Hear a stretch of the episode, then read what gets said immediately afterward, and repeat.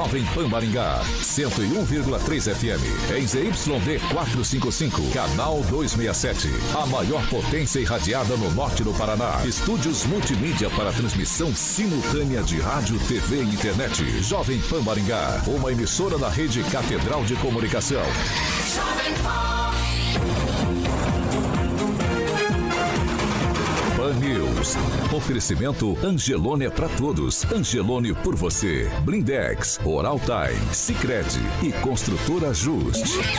A rede da informação. Jovem Pan, a rádio que virou TV. Entra no ar, o jornal de maior audiência de Maringá e região. Pan News.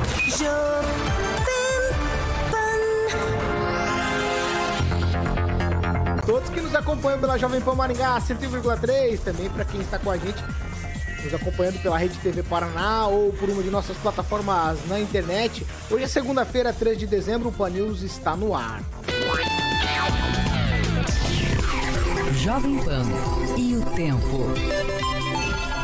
Agora em Maringá, 26 graus, sol, algumas nuvens e a previsão de chuva a qualquer hora do dia. Amanhã o dia terá períodos nublados e a possibilidade de chuva. As temperaturas amanhã ficam entre 22 e 29 graus. Agora, os destaques do dia. Pan News. Jovem Pan. Afinal, é ou não a hora de trocar o modal de transportes? O marco legal das ferrovias será discutido na Câmara Federal. E ainda, ensino religioso nas escolas é ou não necessário. Jovem Pan Maringá, 26 anos. Jornalismo com informação e opinião. 7 horas e 2 minutos. Repita. 7 e 2, Alexandre Mota, Carioca. Muito bom dia. Bom dia, Paulo. Segundou, Segunda. né? Segundou. Segunda que é sexta, segundo os nossos Sexta-feira é um dia que vai me deixar feliz. especialistas. É por que, Alexandre? Porque eu entro de férias na sexta. Que bom, hein? Então eu.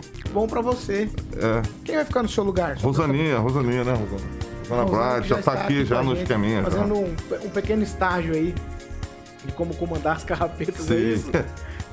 Qualidade, né, Rosaninha? Vamos falar de Fiat Via Verde, Carioca? Vamos lá. Vamos falar de Fiat Via Verde, Paulo Caetano, porque é mês de férias, né? Muita gente querendo viajar e a locadora de veículos da Fiat Via Verde informa que estará com pacotes especiais para esse período de férias. Então, para você que precisa de um carro alugado, para viajar, é agora que você tem que ligar lá na Fiat Via Verde para obter mais informações detalhadas e também a disponibilidade dos veículos. Em Maringá, você sabe que a Fiat Via Verde fica ali próximo ao Shopping Catuaí. Você liga lá no 21018800 e também tem uma unidade em Campo Mourão, no centro, ali na Goerê 1500. O telefone é 3201 8800. E também tem atendimento, Paulo, pelo WhatsApp no 44 9 9943 0252, tá bom? E Fiat Via Verde é orgulho de fazer parte do seu sonho. Pan News. 7 horas e 3 minutos. Repita. 7 e 3. Kim Rafael, bom dia. Bom dia, Paulo. Bom dia, bancada. E claro, um especial pro Tupã, né? 4 a 0 Bom dia, Agnaldo Vieira. Bom dia a todos. Uma excelente semana. Bom dia de volta. Seja bem-vinda, Pamela Bussolim. Bom dia, Paulo, Carioca, bancada e ouvintes da Jovem Pan. Hoje, novamente com a gente aqui, Paulo Vidigal, que já participou com a gente em outras ocasiões, novamente nos ajudando aqui no Pan News. Muito bom dia, Paulo. Bom dia, Paulo Caetano. Bom dia a todos da bancada e a todos e a todas que estão nos vendo e nos ouvindo. Agora eu vou lá para Curitiba falar com o Fernando Tupan, o homem da tristeza do dia. Fernando Tupan, blog do tupan.com.br, as informações do Paraná. Muito bom dia de futebol, a gente vai falar só no final, Fernando, só no final. Bom dia, Paulo Caetano. Estou em luto hoje, depois de uma derrota como aquela. Mas o meu bom dia é que quarta-feira já aconteceu milagres como o PSG quando venceu o Barcelona, quando o Barcelona venceu o PSG há alguns anos pela grande Liga dos Campeões da Europa. O Atlético pode fazer o mesmo se tornar campeão. Estou rezando aqui. Mas Paulo Caetano, aqui a temperatura aqui em Curitiba está 19 graus e 9, 20 graus quase. Pela primeira vez no ano eu falo em uma temperatura tão alta. E a semana vai ser boa. Amanhã chove até quinta-feira, segundo a previsão do tempo. teremos melhoras apenas na sexta-feira, mas mesmo assim a temperatura vai ficar em torno de 25 graus aqui em Curitiba. Luiz Neto, bom dia. Bom dia, Paulo. Bom dia a todos que nos acompanham. Uma excelente semana, né? E essa semana é a derradeira antes das comemorações de final de ano. Ainda bem que você avisou. 7 horas e 5 minutos. Repita. 7 e 5.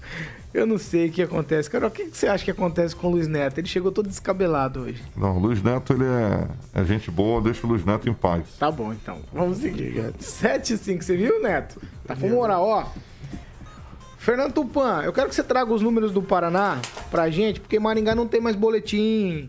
Às segundas-feiras, no final de semana, tá todo mundo da, da, da- da comunicação fazendo outros trabalhos e não fazem mais o, o- o boletim Covid aqui em Maringá. Traga os números do Paraná da gente, pra gente, por favor, Fernando Tupan. Mas Paulo Caetano, aqui em Curitiba é a mesma coisa. Curitiba também não está mais divulgando o número de casos de Covid, nem o de mortes. Mas tem justificativa, né, Paulo? Está quase zerado aí. Nós temos que passar para frente. Agora não é mais Covid, agora é Omicron. E vamos soltar a bola. O Paraná contabilizou 850 casos e 11 mortes entre sábado e domingo. O estado soma 1.581.459 casos e 40.600 óbitos. A cidade com mais casos, é, Paulo Caetano, é aí no norte do Paraná, em Biporã. Ponta Grossa aparece com um, Manuel Ribas com um e Cascavel também com um. 7 horas e 6 minutos. Repita. 7 e 6. Ó, o ministro Luiz Roberto Barroso, do Supremo Tribunal Federal, determinou que o comprovante de vacina para viajante que chega do exterior ao Brasil só pode ser dispensado, quer dizer, é obrigatório, só pode ser dispensado por motivos médicos, caso o viajante venha de países que o comprovante é, não esteja disponível ou por alguma outra razão excepcional. Aí depois da canetada do ministro Barroso, o governo federal decidiu editar uma nova portaria para regulamentar a exigência de comprovante de vacinação aos viajantes estrangeiros que chegam ao Brasil. O tema foi discutido em uma reunião ontem lá no Palácio do Planalto com representantes dos Ministérios da Casa Civil, Infraestrutura, Saúde, Justiça, Relações Exteriores, além de técnicos da Advocacia Geral da União também da Agência Nacional de Vigilância Sanitária. Que- Vale lembrar aqui que o presidente Bolsonaro é contra. Então, puxa a corda para lá, puxa a corda para cá, Aguinaldo Vieira. O governo tinha instituído uma quarentena de cinco dias, aí o Barroso veio, deu uma canetada e disse: não, aqui precisa de passaporte sim. Aí o governo se movimentou, fez uma reunião ontem para implementar agora, dizendo que é ele e não o Barroso. É uma situação complicada, né? Porque o, o governo não consegue é, decidir ou trabalhar, ele fica pisando em ovos. Infelizmente, na última tentativa do presidente de querer barrar ou segurar um pouco o STF, ele, eh, ao final, acabou eh, abaixando a cabeça, né? Quando foi na, no acho que 7 de setembro, né? Que ele meteu a boca no Alexandre de Moraes, no ministro e tal. E no outro dia disse grande jurista, grande pessoa, conhecedor das ciências jurídicas, enfim. Mas é complicado, eu vejo a posição do, do governo complicada no sentido de não poder legislar, né? não poder eh, decidir as coisas. Né? O STF eh, está tomando a frente e dando posições de poder executivo. Eu não sei se isso é bom ou ruim. Pamela Bussolim, de volta. Então, Paulo, é, essa situação aí do STF a gente continua estranhando, né? Porque eles não foram eleitos, eles não tiveram nenhum voto, mas eles legislam ou ora eles agem como executivo e infelizmente cria-se essa instabilidade, né? A gente já viu isso acontecer lá no começo da pandemia, quando o STF determinou que estados e municípios é que tinham, né? O poder aí de decidir sobre as suas regiões. E a gente já chegou num denominador comum aqui na bancada que isso gerou uma dificuldade na gestão dessa pandemia, né? Porque cada um fez uma coisa, né? Uma cidade fechou, outra abriu. E novamente o STF aí, né, na canetada, como você falou, é, decidindo coisas, né? É difícil para o governo federal porque é uma decisão é, jurídica, né, que vem, tem que ser cumprida, tem que se alinhar com isso. Mas é, eu acredito no seguinte, olhando essa questão aí do passaporte da vacina e tudo mais. Eu acho que talvez cobrar realmente o PCR que prova que a pessoa não está infectada seria até mais eficiente, né? Já que a gente sabe que pessoas vacinadas não estão impedidas de pegar a Covid ou de transmitir.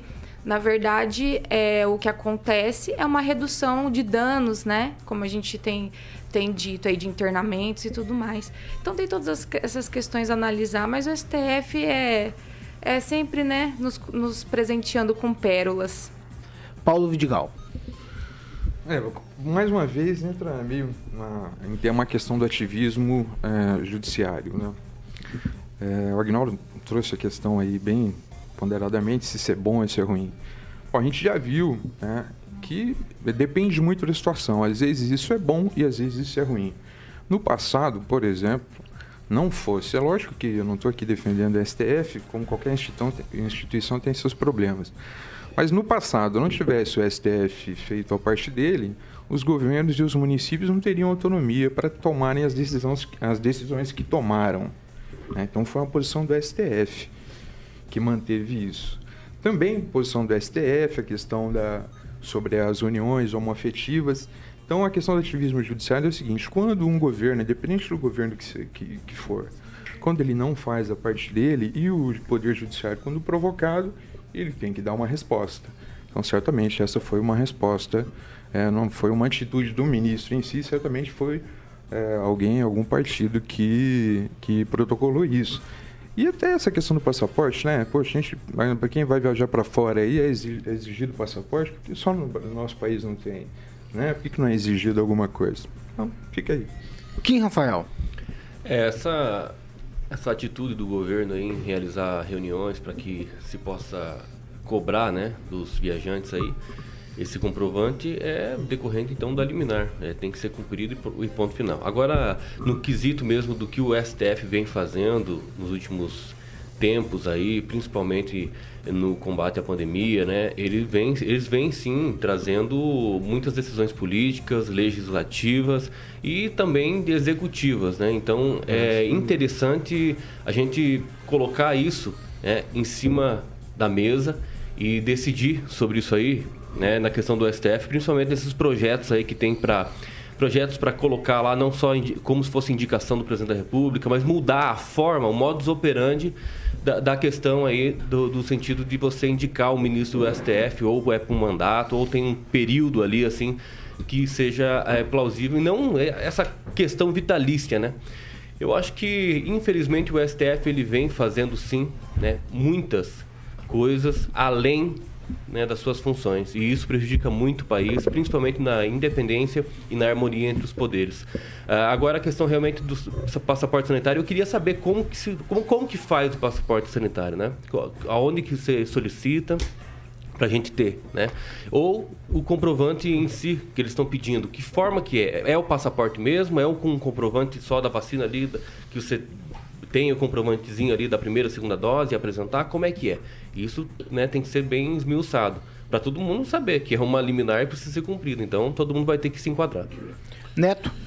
Paulo, é, a gente não pode pautar as decisões da Suprema Corte pelo que nos é conveniente. Por quê? Porque quando a gente faz isso, a gente coloca em xeque a democracia, as eleições, ah, o fato das eleições que nos é, é obriga, nos é obrigada, é, é, nos é obrigado a votar, na verdade, que no, nos obrigam, na verdade, a votar, é, coloca em xeque esse processo democrático. O que eu queria dizer em relação a isso, Paulo, é que eu não, eu não vi com maldade a decisão da STF que ela coloca as pessoas que vêm para cá, né? Então seria uma segurança até para essas próprias pessoas. Assim como a Pamela, eu penso que a certeza de que a pessoa não está com a Covid é o PCR, né? Que é aquele teste que, que vai no nariz e tal, e tá aquela comprovação. Isso é muito fácil ser feito é, em qualquer lugar em Maringá, qualquer farmácia hoje você adquire esse teste de forma muito prática. Mas o, essa questão do passaporte, Paulo, eu vejo como uma segurança para quem vem. Sabe por quê? Porque eu vou dar um exemplo de Maringá. Maringá é uma cidade polo que atende a região conurbada. Então, um fato que aconteceu durante a pandemia, é, Agnaldo, as cidades da região tinham mais gente internada aqui do que a própria cidade de Maringá. E quem vai arcar com esse custo? Os municípios, o estado, o governo. Então, essas pessoas que vierem de fora, caso estejam positivas, caso, caso adquiram a doença, quem vai arcar com os custos somos nós. Quem, vai, quem não vai ter leitos disponíveis em uma possível é, terceira onda somos nós. Então, acredito que isso é uma segurança. Mas, já que o STF está tomando tantas decisões, que obrigue o PCR para essas pessoas que, que, que venham, que vão vir ao Brasil, na verdade, aproveitar as festividades, que cumpram os protocolos, na verdade, protocolos que são realizados internacionalmente, já que os brasileiros, quando vão aos outros países, têm que fazer, os que vêm para cá, eu não vejo problema em fazer também. Paulo, oh, peraí, peraí. Ô Neto, você começou a falar uma história há uns 15 dias, quando a gente falava de passaporte de vacina, e eu fui pesquisar isso, principalmente nesse final de semana, e eu já estava com essa, com essa pequena dúvida. E aí você, a tua fala agora me convence com relação a passaporte de vacina ou PCR. E aí eu tô praticamente convencido, né? Vou falar de novo essa palavra, praticamente convencido de que o passaporte da vacina é um pouco de forçação de barra para que as pessoas se vacinem e não exatamente para proteção.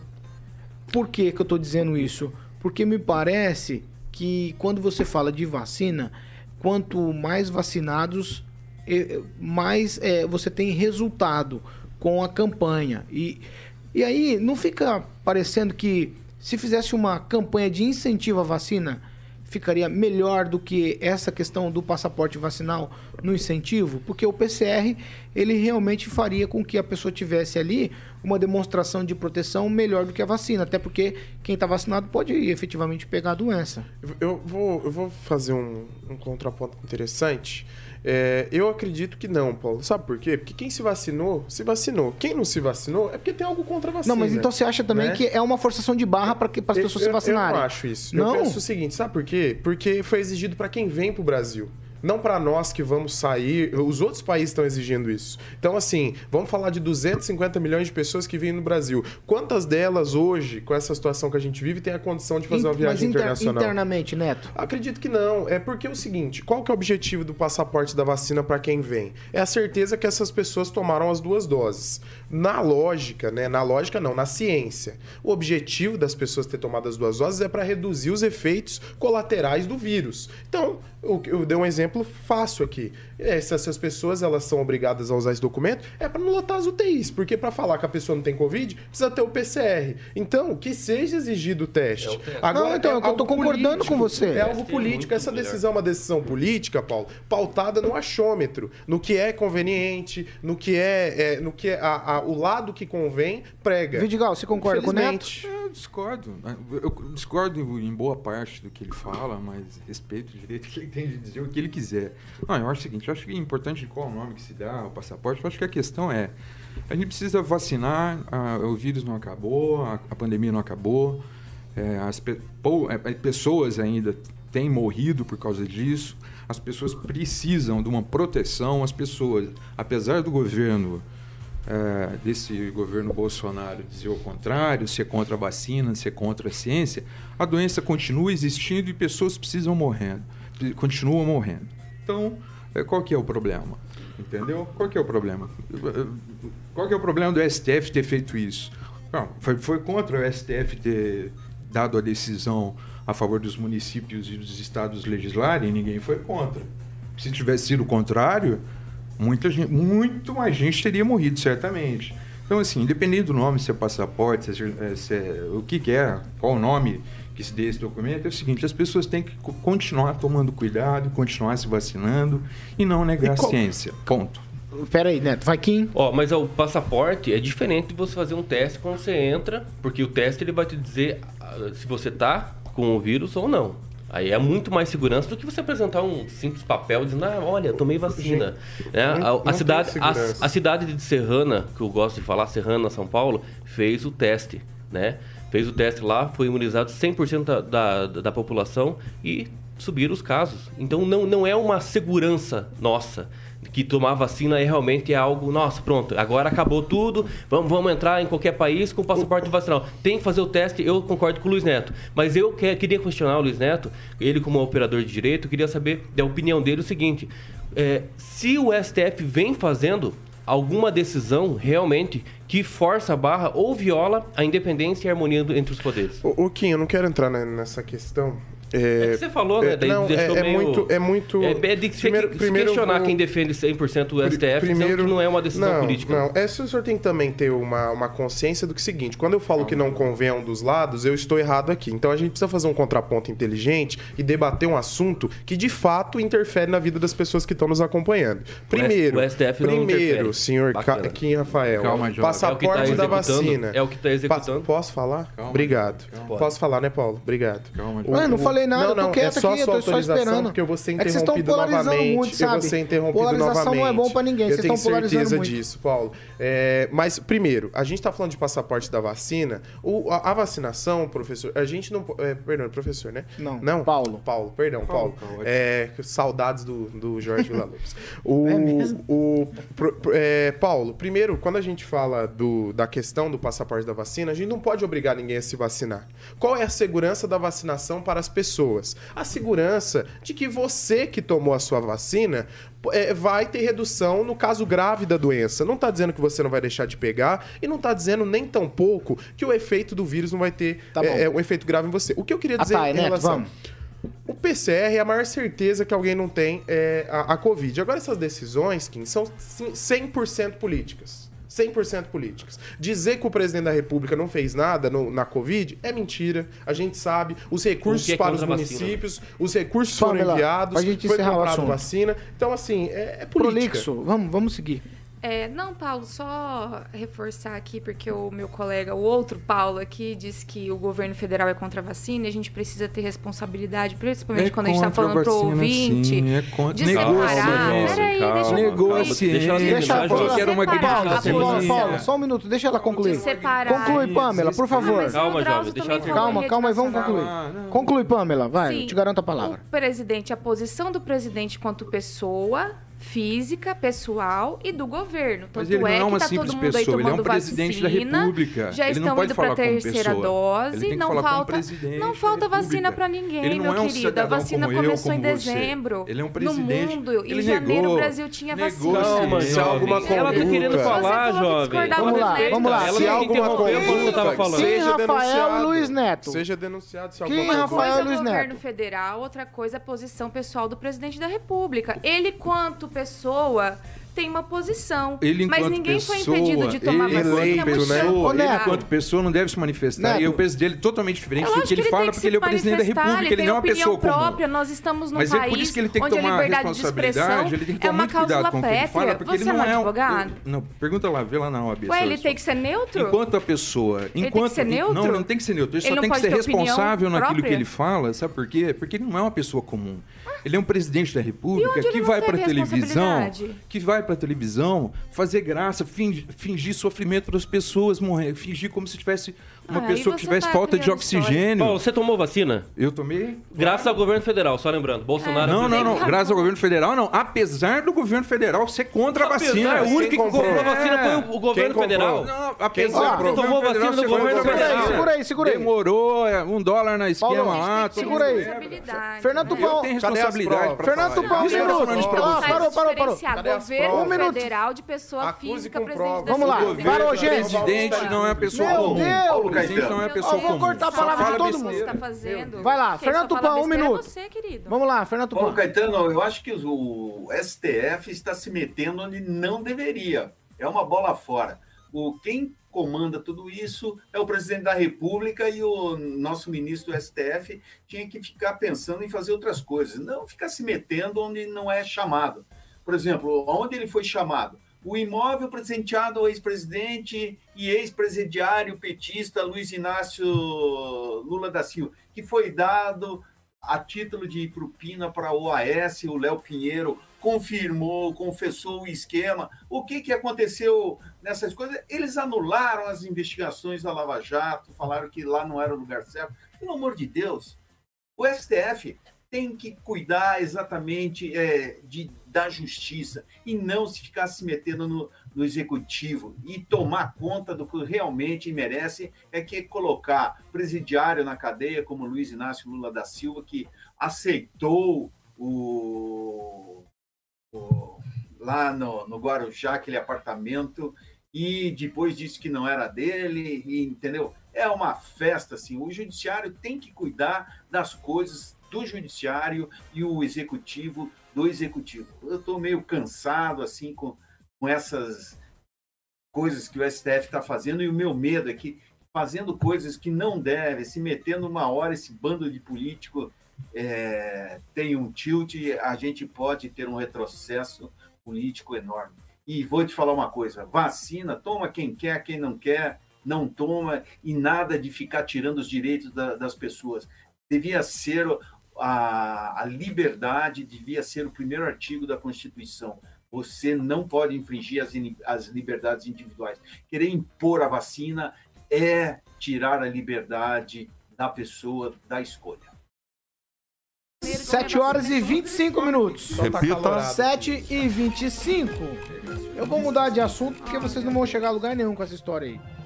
Ó, vou chamar a atenção agora da população que mora na cidade vizinha aqui, Mandaguaçu.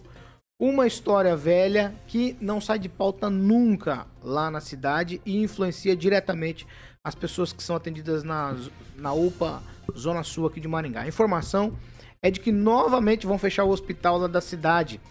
A coisa toda está sendo atribuída à administração municipal, que em tese não teria cumprido o lado do acordo que fechou com o Hospital, Metropolitano de Sarandi, que assumiu o hospital depois da última ameaça de fechamento. Dessa vez, a coisa toda parece ser mais séria. Os funcionários do hospital já teriam sido dispensados e estariam cumprindo aviso prévio e a prefeitura é, não teria renovado o contrato e por isso toda essa situação veio novamente à tona. Isso aí, Agnaldo Vieira, você se lembra bem? Essa história do hospital fecha, não fecha, abre, não abre, vem desde o prefeito Ismael. As coisas é, influenciam diretamente Maringá, porque a população de Mandaguaçu é atendida pela UPA Zona Sul aqui. Quer dizer, se o hospital não atende lá, via prefeitura, né, que fazia esse convênio com o metropolitano, vai acontecer de uma demanda maior aqui na UPA Zona Sul. É, de novo volta esse assunto à tona, né? É, a gente não sabe é, exatamente o que aconteceu. Eu, no final de semana eu tive um contrato com o diretor do hospital, Conrado Ferri, da rede metropolitana, ele disse que é, não houve como dar continuidade a esse trabalho e esse atendimento. Né? A gente já via há mais de, de um ano, quando o Hospital Metropolitano assumiu o Hospital São São Lourenço. São Lourenço do Gargantini, né? Exatamente. E aí pôs fim a um, uma interminável uh, um interminável problema que lá estava em Mandaguaçu e agora, né, novamente, o Hospital Metropolitano anuncia realmente o, o fim das atividades, eu acho que ainda para esse mês é, de dezembro. Infelizmente, vai desembocar tudo aqui novamente. Então, vamos recomeçar do zero e agora o, cobrar do professor Índio, o prefeito, é, o que vai ser feito, né? Se vai outras condições, continua com o Gargantini lá e volta ou um outro é, grupo de rede hospitalar assume, né? Alguma coisa tem que ser feita. Ô Neto, falta habilidade política para contornar essa situação do hospital em Mandaguaçu? Ou na verdade é um é um é um é um, é um sumidor de dinheiro? É, é, quanto mais tem, mais quer. Paulo, acredito que não é bem assim, porque o Hospital Metropolitano e a cidade de Mandaguaçu tiveram um compromisso de longa data, né, por um grande período, é, atendendo a população. É, em relação a essas questões políticas, o porquê que isso foi tomado, eu acho interessante a gente convidar o gestor para falar. Mas uma realidade que vai acontecer é que Maringá vai ter que absorver essa demanda. E nós vamos pagar um preço, né? A, a Associação dos Municípios do Setentrião Paranaense também vai pagar um preço sobre isso, que é a MUSEP. E eu acredito que Mandaguaçu deveria pensar numa solução o mais rápido possível, porque é, a situação vai ficar ruim, os atendimentos vão demorar, para o maringaense principalmente vai prejudicar. Por quê? Porque uma das portas de entrada desses hospitais é Maringá, e lá em Mandaguaçu a gente sabe que só tem um ambulatório, né? Na verdade, não é, não é uma estrutura. É um posto de saúde, é né? um posto de saúde, tem um ambulatório lá, então é muito insuficiente para as pessoas que lá residem, né? Já há uma discussão para a construção de uma UPA metropolitana, mas eu acredito que isso aí vai ficar na discussão por um longo tempo, se os gestores não se posicionarem. Paulo Vidigal. Não, eu acho que é importante a colocação que foi feita aqui sobre é, a possibilidade das pessoas que moram em, em, em, em Mandaguaçu sendo atendidas, atendidas aqui. Essa é uma preocupação, percebo que essa é uma preocupação. Por outro lado, é, eu gostaria de lembrar também né, que a nossa preocupação, que eu espero que eu acredito que seja uma preocupação de todos, é a assistência dessas pessoas que moram lá na cidade, né, que moram lá em Mandaguaçu. Como elas vão ser atendidas, como é que isso vai ser feito. Porque, de fato, trazê-las para cá, emergencialmente, pode resolver o seu problema, emergencialmente pode resolver o seu problema, mas é um, como é, foi dito, é um, é um paliativo, né? Então eu me preocupo muito com que eu trabalhei na saúde bastante tempo, né? 21 anos, a gente sabe que, principalmente nos casos de urgência e emergência, a gente chama de tempo ouro. Né? No caso de urgência e uma emergência, o tempo é muito é, rápido, é muito seleto demora e é muito importante para entre se decidir entre uma vida e uma morte. Então, e essas pessoas lá de Mandaguaçu, como é que elas vão ficar? Vão só ficar é, recebendo atendimento de Maringá e outras cidades? Uma pena.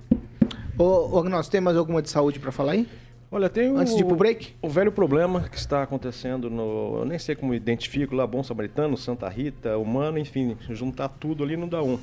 Reclamava-se quando estava a Sudamédia ainda com os servidores da prefeitura e entrou o Santa Rita, o Bom Samaritano ou a Humana, não sei Agora ficou bom, exatamente. resolveu. É, continua pior porque lá já estava cheio. Aí foi colocado mais 30 mil pacientes, né? Eles chamam de 30 mil vidas para ser atendido e não foi melhorado, aumentado nada, né? É, você liga lá para marcar uma, uma consulta, um simples retorno, é, não tem. Aí é, você fala, bom, então tá, joga para o ano que vem, pelo menos, né? Não, mas a médica ou o médico não abriu a agenda é, para o próximo ano, para o próximo mês. E como é que fica, né? Como é que não tem agenda, assim? Se o médico sair de férias, não entra ninguém em lugar. Então tá a mesma porcaria é, que sempre foi pior, o tá atendimento Tá pior. do Santa Rita, Humana, o Bom Samaritano, o diabo que for, né? Estavam reclamando tanto da Sudamed quando assumiu aqui os servidores da prefeitura. é, realmente teve problemas no início, né, de toda essa adaptação e colocação. Ah, aí no período que estava uma- tendo uma pequena melhora, inclusive já com o centro de atendimento, aí é, resolveram cancelar e pensamos que com o Santa Rita, que já tinha uma grande experiência, iria melhorar e está péssimo atendimento, sem local, é, super agendamento, ou seja, você não tem como ter acesso às agendas, então é a- o repúdio dos servidores. Da mesma forma que tinham pessoas falando na época que saudades do Santa Rita, agora tem gente com saudades da Sudamed. 7h33.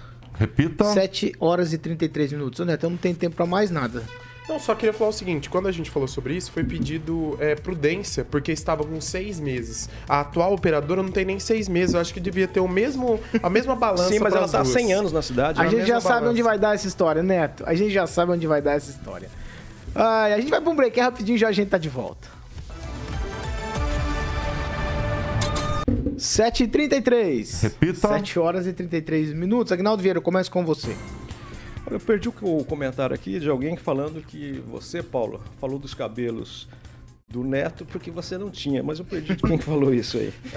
Foi não, o- porque eu não tinha, não. Silvanei. Eu tinha, eu não tenho. Ah, você não tem, atualmente. Exato. Silvanei, mas eu- é uma eu- questão só de tempo, Mas né? eu expliquei pra ele, Paulo, que você, O... Ah, o que, que que você você usou o Crisan. E aí começou aliar, aliar. E acabou. Isso aí é era Velaton. Que idade eles você tem. Neto? Eu?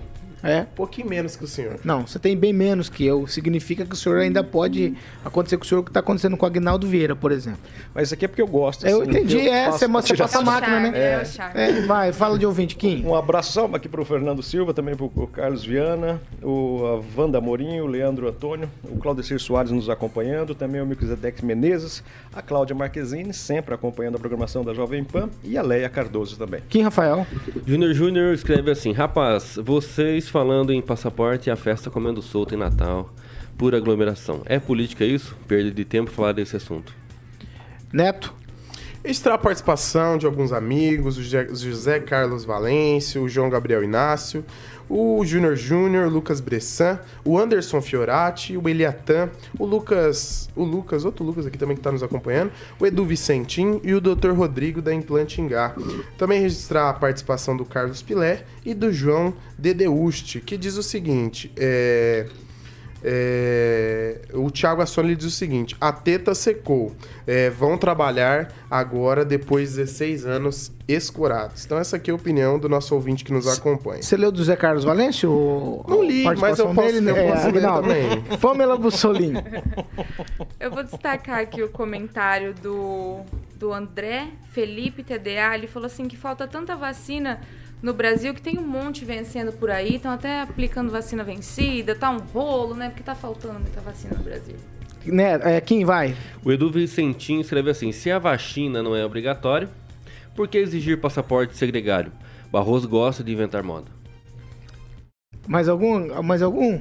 Ó, o, o, o Júnior Júnior diz o seguinte: eu comentei esses dias, se, se nem dão estrutura aos servidores da educação para atender os alunos da educação municipal em Mandaguaçu, imagina a saúde. Então, essa é a opinião do Júnior Júnior que está nos acompanhando. Eu vi um sorriso no seu semblante, Paulo. Eu sorri porque eu, apareceu um tal Murilo Lima aqui e disse o seguinte: Verstappen campeão. Sabe quem é esse Murilo Lima? Sabe quem é? É um cara que É trabalha o cara aqui. que trabalha aqui, não tem nada a ver com a história. Ele entra aqui pra querer se aparecer. Quantos segundos aí? Ah, tá acabando já. Não, só pra falar. Acabou. Realmente que corrida fantástica que foi. Foi Ah, só sair da Globo. Foi só sair da Globo, o Verstappen melhorou, é isso? Não, melhorou a audiência, né? Ai, 7 horas e 36 minutos. Repita. 7 e 36 a segunda meia hora do Panils é um oferecimento de Jardim de Monet, Termas Residência. E aí eu tenho que chamar alguém que conhece do assunto.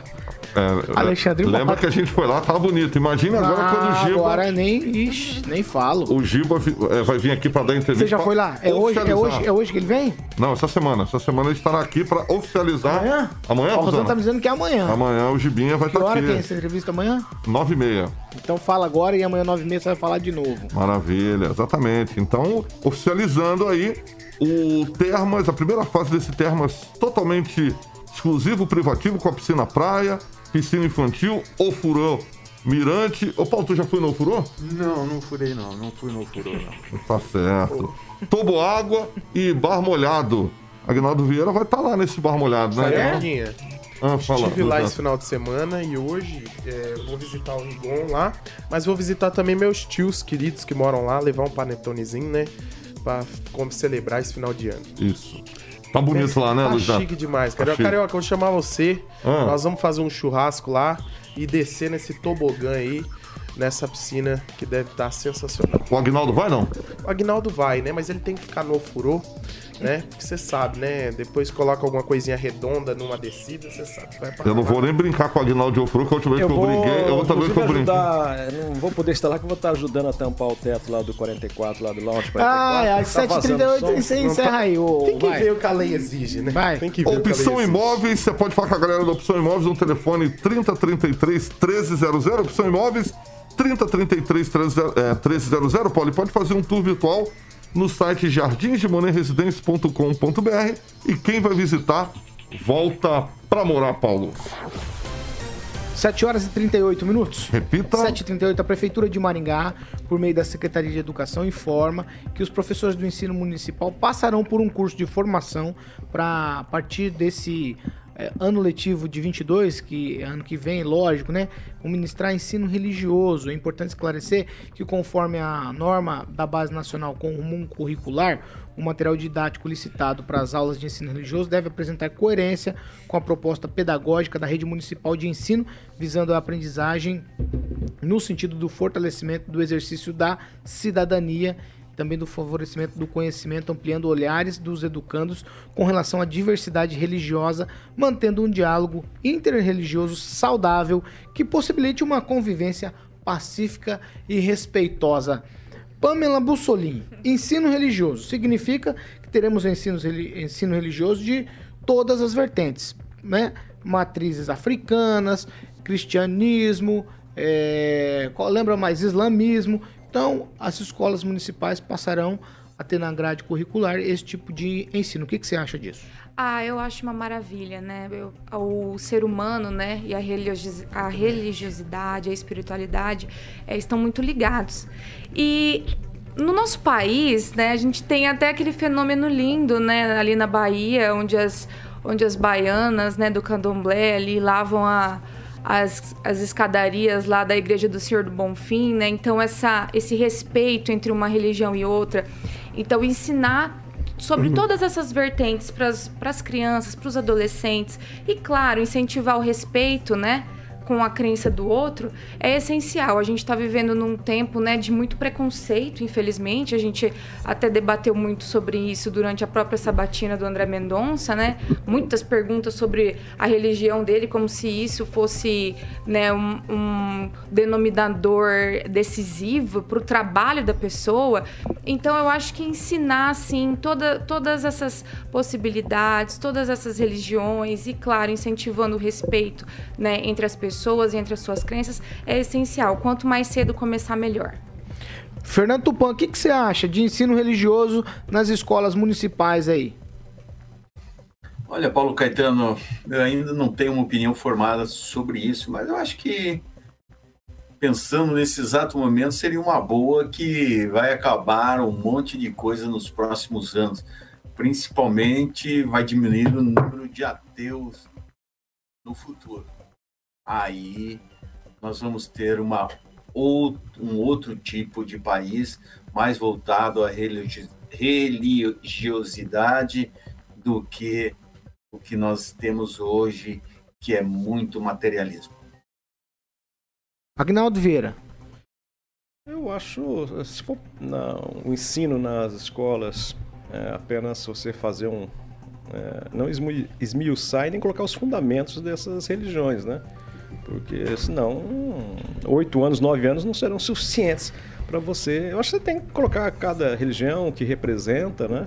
E mais o mais interessante é que no país, graças a Deus, não existem essas brigas religiosas ou grandes brigas religiosas entre os seus participantes, né? Isso, Oriente Médio, por exemplo, aí já a coisa já fica bem tensa, né? Ou ah, na região da, da Irlanda há tempos atrás, com o protestantismo, enfim, lá a coisa contra os católicos eram complicadas, né? No país aqui, pelo menos, é, vivemos em paz.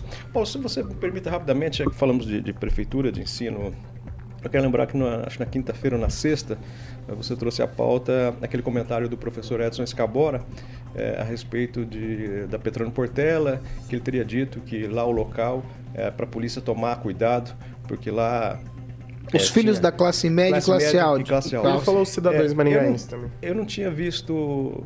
É, não, cidadãos, com certeza Cidadãos. ele não falou, não. É. Mas é, é, aí eu fui ver a reportagem, que eu não tinha visto, a, a, até em que canal foi falado isso.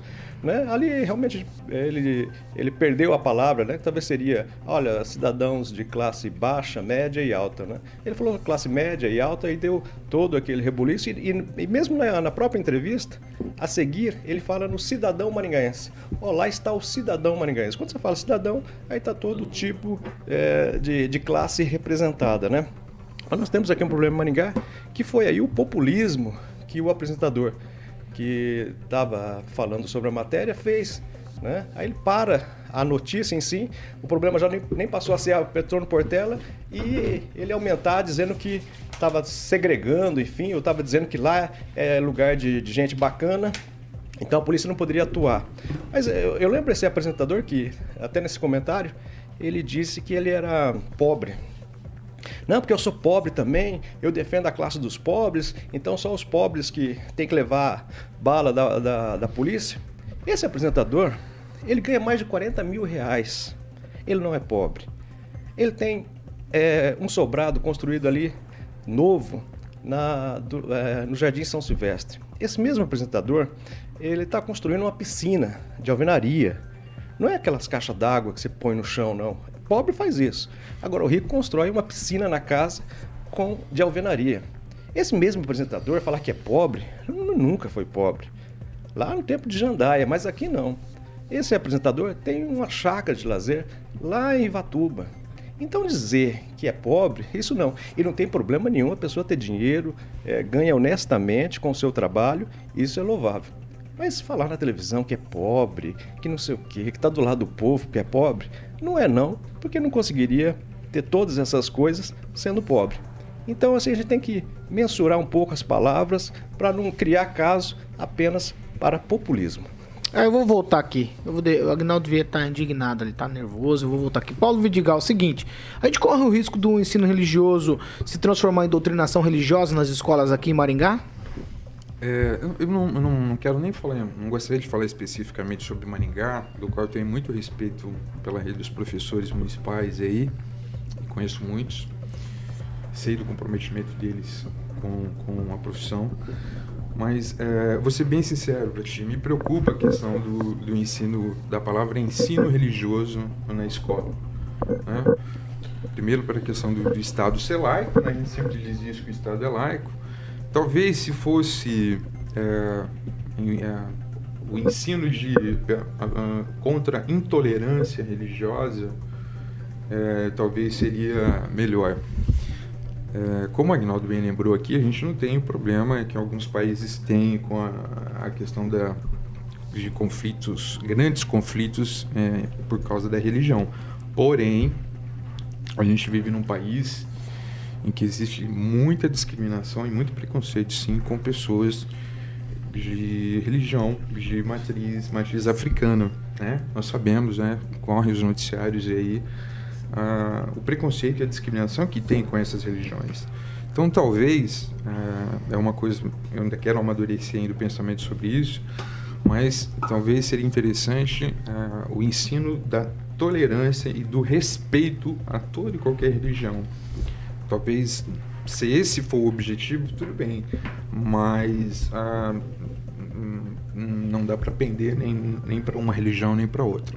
Mas vocês não acham que discutir nas escolas vocês sobre quem? todo. Vocês quem? Não, você vocês e todos os meus colegas ah. aqui. Ah. Vocês não acham que discutir sobre diversas religiões em sala de aula ajuda a esclarecer as pessoas sobre, a, vamos supor, igual você falou, as religiões de matriz africana e derrubar esse tipo de preconceito? É nesse, é, óbvio é nesse sim. ponto que eu queria chegar. Eu tive uma educação num colégio católico que tinha ensino religioso e ensinava sobre todas as religiões. O ensino religioso não ensina só sobre o catolicismo, ou só sobre o islamismo, ou só sobre outra religião, mas sim sobre todas. E se você fala em respeito, o conhecimento ele traz respeito, o conhecimento ele traz tolerância e acima de tudo, a partir do momento que a gente ensina as pessoas, traz também o, o, o autoconhecimento para um cidadão melhor. É, eu gostaria Marista ensina candomblé é, também? Ensina, ensina todas Passa. as religiões, é. Bacana. Estudei lá, não tem se vergonha for, de falar. Não, se for é interessante. Não, tem, não, ensina, ensina todas as religiões. Ensina, na verdade, não ensina a religião. Mas é a história, não é? A história não, da religião. Mas aí, não, não, é ensino mas religioso. isso é uma outra é situação. Religioso. Porque história da, sobre as não, religiões não é, só é uma situação. História da religião, Agora você fomentar uma religião não. específica, ó, quem quer, não há quem quer realmente ser alguma coisa sobre cristão, então ó, vai ter aula só sobre cristianismo. Aí não há fomento. Totalmente a história e faz com que as pessoas sejam cristãs a partir daquela aula. Então, esse ensino em si, é, na minha opinião, a gente corre ou não o risco de doutrinação?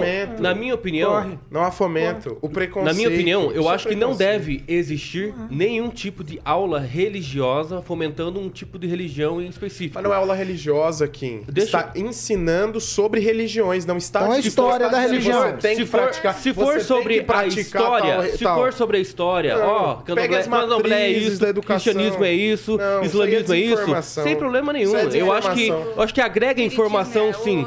Eu acho que Ninguém a vai ensinar, agregação é. infor- é, faz com que as pessoas sejam informadas e e ensinadas também, né? Mas não, não no aspecto de dar direcionamento para uma criança, um adolescente ou um jovem ter discernimento através dessa aula, falar assim, não, eu quero o cristianismo. Aí de- daí os pais é, é islã, por exemplo. Aí não vai ter um conflito?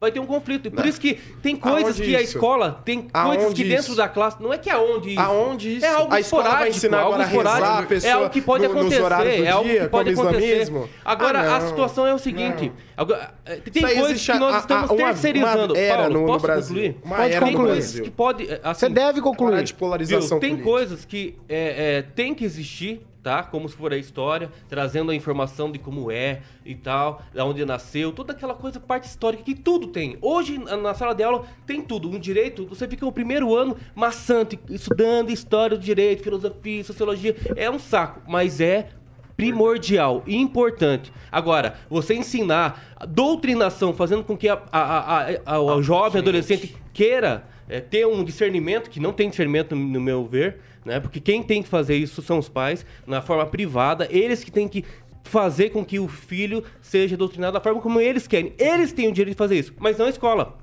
Fica, ter, Deus. fica terceirizando a educação, principalmente espiritual, para as escolas. Ah, pelo amor de Quem Deus, tá- isso aí é tá ridículo. é ridículo. Quem Quem tá tá fazendo fazendo isso isso? é- é Neto, maior- pera é o aí, maior Neto. Pera aí, fácil. Neto. Neto, se eu decupar o programa de hoje, você falou mais do que eu. Desculpa, desculpa, Pamela Bussolini.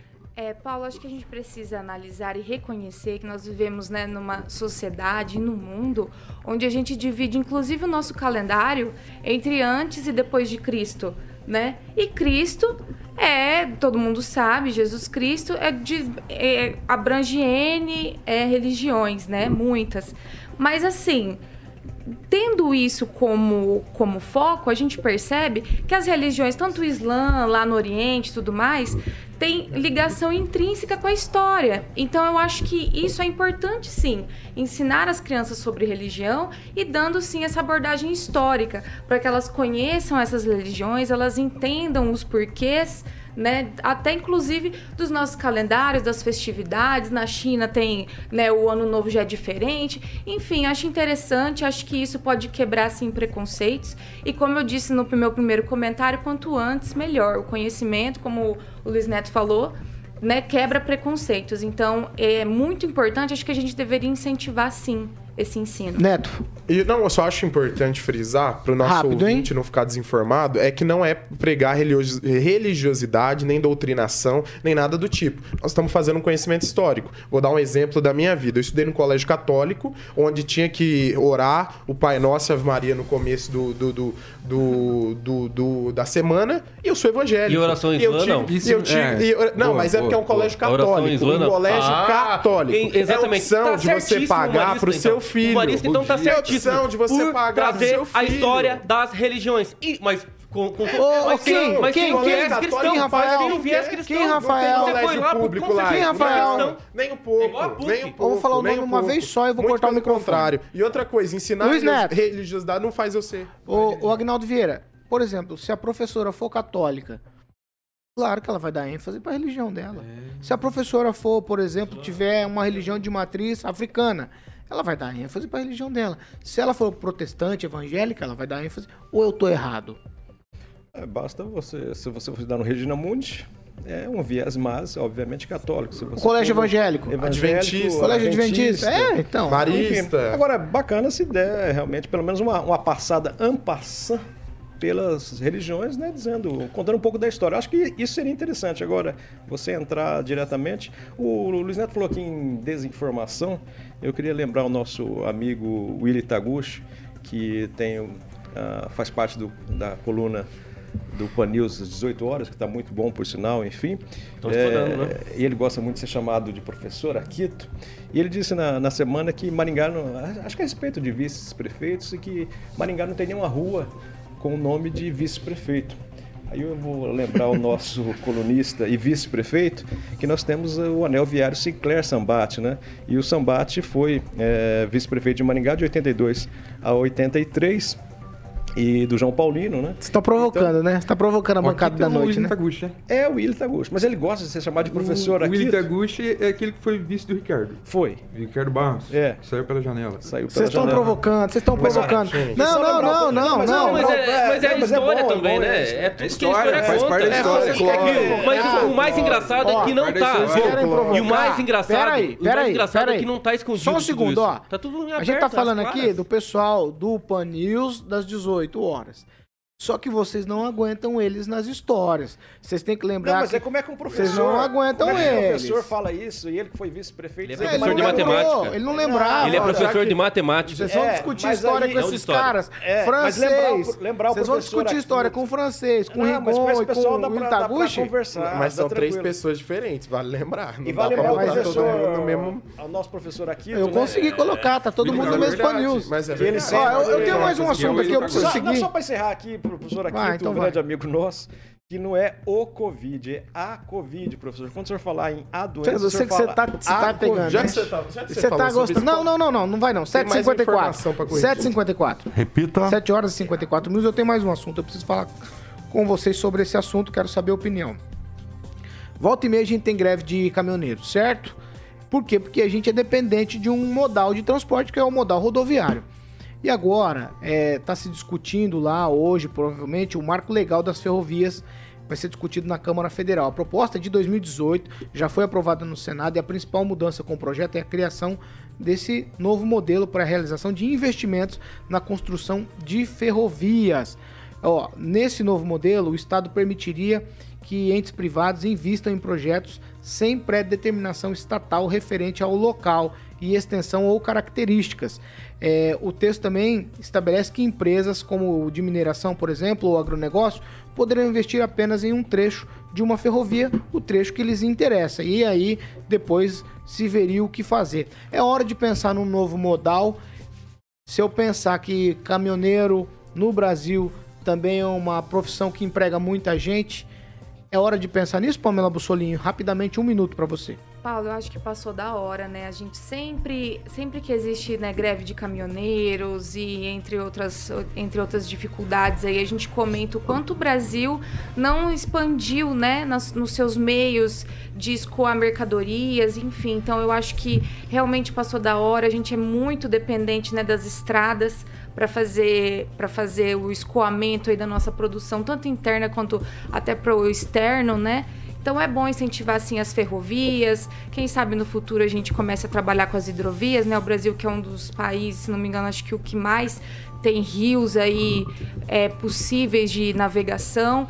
Isso vai baratear, creio eu, que o valor dos fretes, né? E claro que, se re- que isso se reflete para o consumidor na hora dele, dele adquirir aí os seus, os seus produtos. Então acho importante, tomara que, que passe aí na, nas nossas câmaras né, legislativas e que dê tudo certo esse marco das ferrovias. Acho interessante e necessário. Agnaldo Vieira, você não acha que a gente corre o risco de ter um monte de estrada de ferro sendo construída aí com superfaturamento e depois ficar abandonada? Ah, isso a gente corre, né? Mas no governo Bolsonaro não tem corrupção. É, os Ares de Santa Catarina fez muito bem a Pamela, porque pela primeira vez eu vou concordar com tudo que ela disse, né? principalmente na questão da hidrovia. Temos que é, partir para esse lado também. Mas os investimentos que tá por trás disso são investimentos privados. Agora Não só, não só privado. Mas tem, pode ser que seja Não, só não é privado. só privado, tem que ficar claro. Mas não pode ser que seja só privado. Não, pode ser. Mas então, tô Mas falando- aí- eu aí tá, dando- aí- eu tô dando, eu tô dando aqui. exemplo como se fosse só Tudo privado. bem, eu, eu como, eu como empresa, privado? eu tenho interesse daqui até ali. Só que dali até lá, aí o governo, o que diz o projeto, o governo vai viabilizar essas coisas. É isso que eu tô. Só por isso É uma pergunta. alternativa, sim, né? Principalmente quando temos aí é, BRs, né? PRs mal cuidadas, falta de manutenção. E também dá uma alternativa aí, né? Para que o fluxo de, de veículos do caminhão diminua um pouco. Aí todo mundo tem uma resistência, assim. Tem uma resistência da própria refinaria, de vez em quando aí da, do combustível também. Tem uma resistência até mesmo dos caminhoneiros nesse sentido, porque querendo ou não vai perder bastante é, emprego nesse sentido. Mas eu acho que tem, temos que pensar um pouco além. Apesar que a ferrovia é uma coisa muito atrás. Só que se a gente viabilizar ela agora, ela vai sim nos suprir muita coisa. Ô Neto, os caminhoneiros não vão ficar desempregados? Isso não vai ser um problema social? Paulo, acredito que não. Primeiro, pelo custo, né? Há algumas operações, algumas determinadas situações. Mas o que eu queria falar, o porquê que o caminhoneiro não vai ficar desempregado e o transporte rodoviário é um dos principais transportes do Brasil. Porque lá com o Juscelino Kubitschek na presidência, né? na- era aquela famosa frase 50 em 5, o transporte principal do Brasil foi escolhido como transporte rodoviário. Então essa, a gente tem essa imensidão de estradas devido ao Juscelino Kubitschek. Mas é importante a gente falar, o transporte hidroviário é um desafio. A gente sabe que foi liberado agora no governo Bolsonaro, é, o translado, né, por, pela costa do mar. Mas, por exemplo, no Paraná, em alguns estados, é impossível a gente fazer o transporte pelos rios, Agnaldo. Porque pra gente fazer é, é, esse transporte, a gente precisava ter rios de planície em determinados locais. E nós temos muitos rios de planaltos, que são ri- rios é, que têm o seu interior mais rochoso, enfim, e que seria impossível passar esse tipo de embarcação. Um exemplo deles é o Rio Paraná, que não tem como passar essa imensidão de embarcações. E também em alguns lugares a gente tem algumas hidrelétricas, né? E falando em elefantes brancos, Paulo, eu queria falar da usina de Belo Monte, que foi começou a ser construída acho que em 2013, salvo engano, e foi inaugurada em 2016, que é o maior elefante branco federal da história do país. Por quê? Porque ela funciona algumas vezes no mês, só quando o rio enche e tem como dar vazão. O resto do ano ela fica parada e não tem serventia. Por quê? Porque não foi feito um estudo preliminar. Paulo- então Paulo é preciso Vidigal. tomar cuidado. Ferrovias. É a hora de voltar para a mesa o assunto e a gente investir nisso? Ô, Paulo, é, você, vou ser bem sincero quanto à pergunta e vou procurar ser bem educado, como eu eu- talvez eu não tenha sido hoje. Eu acho que nesse momento é hora de discutir que tem 14 milhões de pessoas que estão desempregadas. Nós temos pessoas abaixo da linha da pobreza. A gente tem uma, um grande número de pessoas, se não aqui em Maringá, se não pré- perto da gente, em algum lugar, talvez próximo, que a gente não desconfie, mas tem pessoas que estão revirando lixo para comer.